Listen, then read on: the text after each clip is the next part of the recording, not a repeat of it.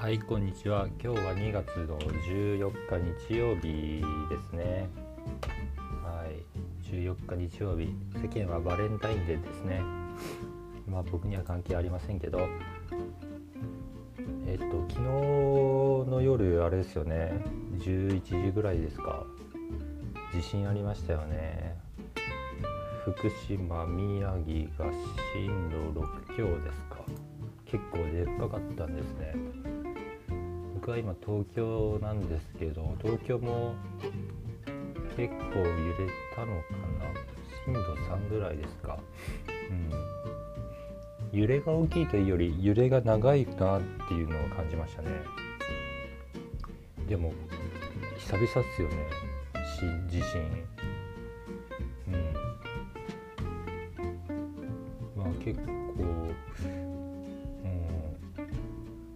それこそネットでは南海トラフが起きるんじゃないかみたいなありますけどまあ怖いですよね。うん。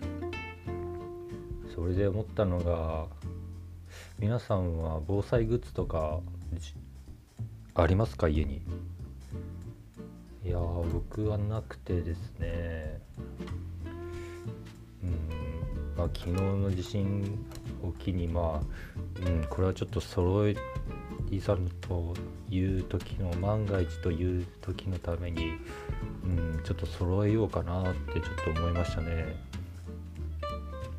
で防災グッズっていうか、まあ、何が必要なんだろうなとちょっとチラチラっと見てるんですけどまあ飲み水保存食保存食は乾パンとか缶詰とかチョコレート、うん、電気ガスが使えないケースに備えてああなるほど。